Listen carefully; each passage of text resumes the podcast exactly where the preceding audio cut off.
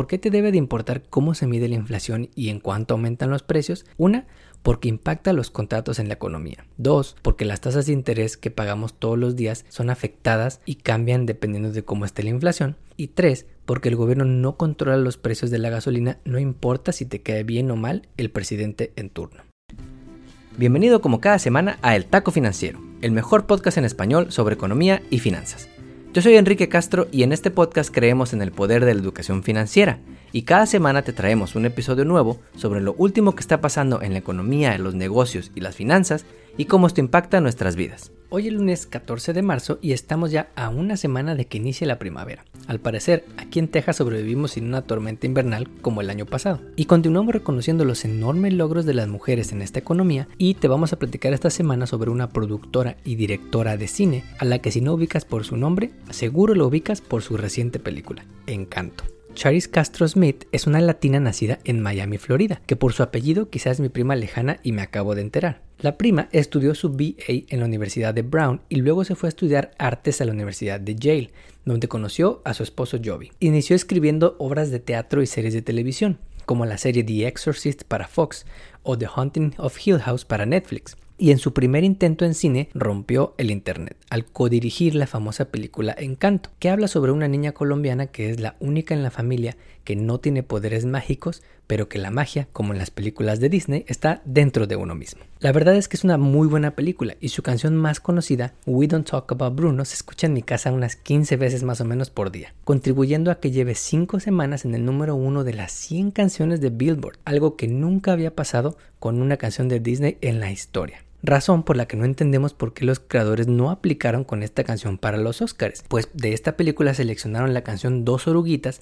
cantada por Sebastián Yatra para competir. De cualquier forma, la prima Charis está demostrando el enorme poder que tiene nuestra cultura latina en este país, en pleno 2022, tanto como creadores como consumidores de contenido. También antes de comenzar, las empresas siguen yéndose de Rusia. La semana pasada, empresas de alimentos como McDonald's anunciaron ya su salida por completo. Empresas aeronáuticas como Airbus y Boeing dejaron de enviarle componentes para aviones y ahora también empresas financieras, pues el banco de inversión Goldman Sachs dijo que cerrará sus oficinas en el país que nos tiene a todos ahorrando dinero para la gasolina. Más sobre la inflación en el taco de la semana. Finalmente, te estamos preparando la entrevista del mes. Platicamos con una amiga reportera que trabaja todos los días para informar a la comunidad hispana sobre los eventos más importantes que están pasando en el país. Ahora sí, vamos con las historias de la semana.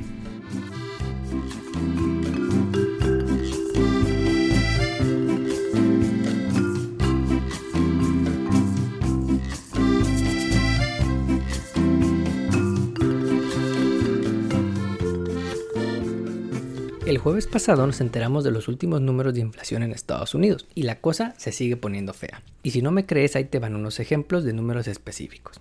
7.9%. Es el porcentaje que crecieron los precios en febrero de este año contra febrero del año pasado. 1982 es el último año que registró niveles de inflación tan altos como los que vivimos hoy en día. Si le quitas a la inflación los componentes más volátiles, como energía y alimentos, Aún así, los precios siguen en niveles históricamente altos, con la inflación subyacente o core inflation en 6.4% a tasa anual. Último número. 7 dólares. 7 dólares por galón es el precio que algunas gasolineras han visto en varias partes de Estados Unidos, en un momento en el que nunca antes en la historia habíamos visto un precio en este nivel de las gasolinas, que en promedio ya andan en 4.3 dólares por barril. Pero no todo gira en torno a Estados Unidos, y este es un fenómeno global que estamos sufriendo en todas partes. Y para que puedas platicar con tu familia sobre este tema que nos está afectando el bolsillo a todos, esta semana te vamos a platicar qué es la inflación, cómo se construye y por qué no nos afecta a todos por igual. Imagina a una familia en Texas que gana 5 mil dólares al mes. El papá trabaja en la construcción, y la mamá trabaja en la industria de hospitalidad. Al mes, ella gasta 150 dólares de gasolina porque le queda cerca su chamba. Pero el papá tiene que ir a los sitios de construcción, que están lejos, y eso hace que al mes se gaste casi 500 dólares de gasolina. A inicios de este mismo año, esta familia gastaba 650 dólares al mes de gasolina. Esto es más o menos 13% de sus ingresos. Al día de hoy, la gasolina cuesta en promedio 24% más que a inicios de año, lo que significa que hoy esta misma familia gasta más de 800 dólares al mes por el mismo producto que además necesita necesitan para ir a trabajar. Ahora esto es 16% de los ingresos del hogar. Ahora imagínate a una familia en California, donde ambos trabajan en tecnología y al año reciben ingresos juntos de más de 150 mil dólares al año. En esta familia ambos trabajan de manera remota, así que no usan mucha gasolina porque además uno de sus coches es un Tesla. Pero como es más caro en California, imagina que gastan más o menos lo mismo, 650 dólares al mes, y que con el aumento en precios también gastan 800 dólares actualmente. Esta familia pasó de gastar 5.2% de sus ingresos mensuales en gasolina a 6.4% de sus ingresos mensuales en gasolina, mientras la familia tejana de menores ingresos pasó de gastar 13 a 16% de los ingresos del hogar. Este es un claro ejemplo de que el aumento en precios de las gasolinas y en general el aumento en precios de los productos que compramos afecta más a las familias de bajos ingresos. Por eso los economistas decimos que la inflación es un impuesto regresivo que afecta a los que menos tienen. Y por eso a los políticos les preocupa muchísimo que haya inflación, pues esto es negativo para sus encuestas y generalmente hace que a los gobiernos que están en turno les vaya mal en las elecciones.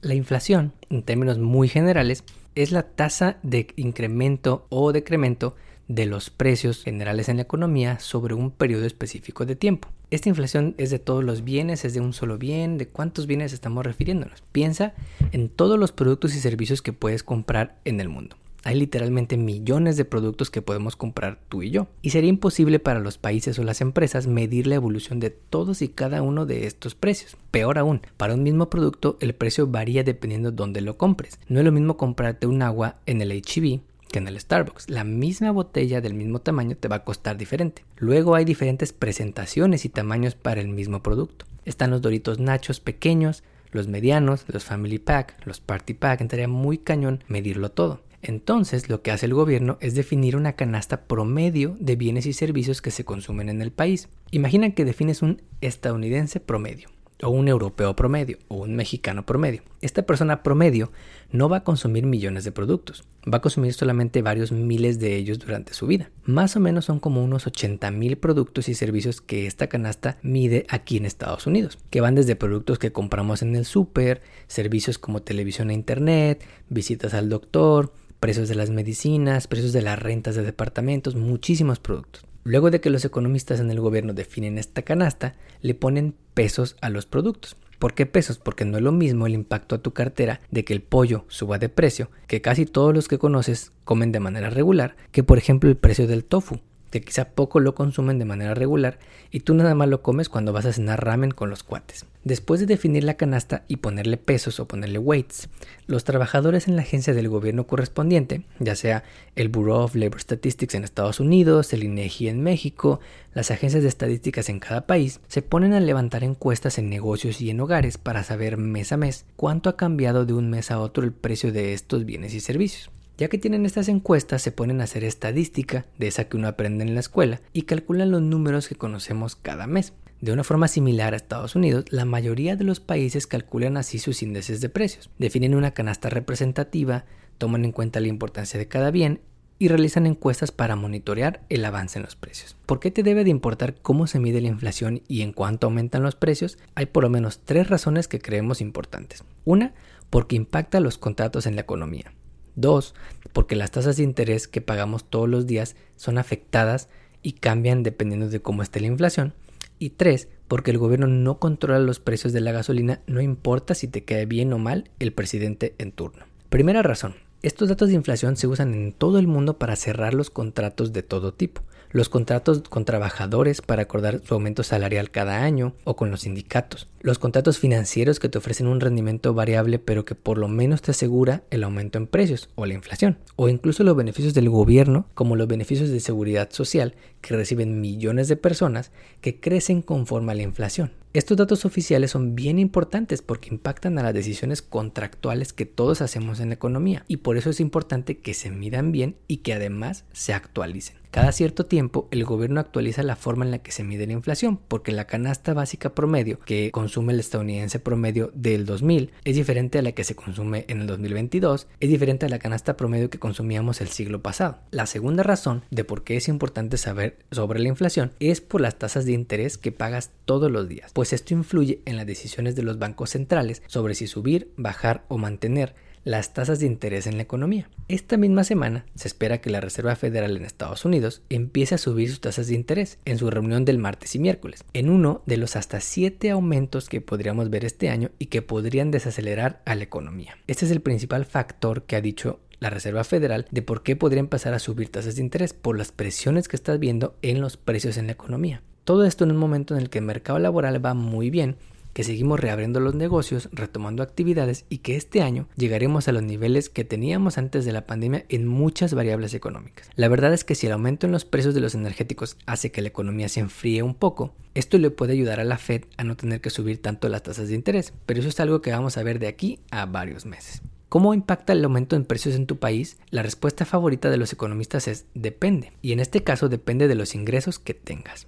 La tercera razón por la que es importante saber cómo se mide la inflación es que con esto podemos darnos cuenta que por lo general el gobierno no controla los precios, solamente los mide con encuestas y con el uso de estadística, pues muchos de estos precios se determinan de manera libre e incluso dependen de los precios internacionales. El siglo pasado, muchos precios se determinaban por el gobierno, creando distorsiones en la economía que terminaban causando problemas. Hoy en día, el gobierno puede mitigar un poco el aumento o caída en los precios otorgando ciertos subsidios imponiendo límites en precios como precios máximos o mínimos. En particular, cuando la gasolina está cara no es culpa del gobierno. Así como cuando la gasolina está barata, tampoco es gracias al gobierno. ¿Por qué están altos los precios entonces? Ya te lo hemos dicho en otros episodios, porque el año pasado hubo un exceso de demanda de bienes por todos los estímulos fiscales que recibimos, como ese chequezote de Biden que te fuiste a gastar en tus vacaciones, y una oferta limitada de esos mismos bienes por los problemas de supply chain alrededor del mundo. Y todo esto sin hablar, fíjate, de la guerra que al momento de grabar este podcast están peleando Ucrania y Rusia y las implicaciones que esto tiene para los mercados energéticos y de agricultura. En el taco financiero pensamos que a pesar de que los precios de la gasolina ya estén bien altos, como dijimos en una entrevista reciente con Univision, todavía no vemos el impacto de la guerra entre Rusia y Ucrania en los precios que tú y yo pagamos todos los días, así que hay que prepararnos. Lo mejor que podemos hacer desde casa es platicar con la familia sobre las finanzas familiares, hacer un buen presupuesto para saber el dinero que entra y sale cada mes, recortar gastos innecesarios que son más deseos que necesidades y reducir el uso de crédito o la deuda en la medida que podamos. Esa es una estrategia que todos podemos hacer en casa, hablando con la familia, lo cual es de por sí importante que se hable de dinero en casa.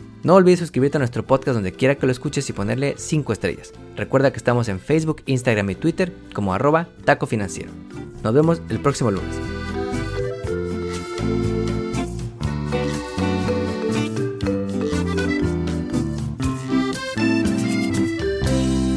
El podcast que acabas de escuchar, Taco Financiero, refleja la opinión exclusiva del presentador o sus entrevistados y no representa la opinión de patrocinadores o terceros.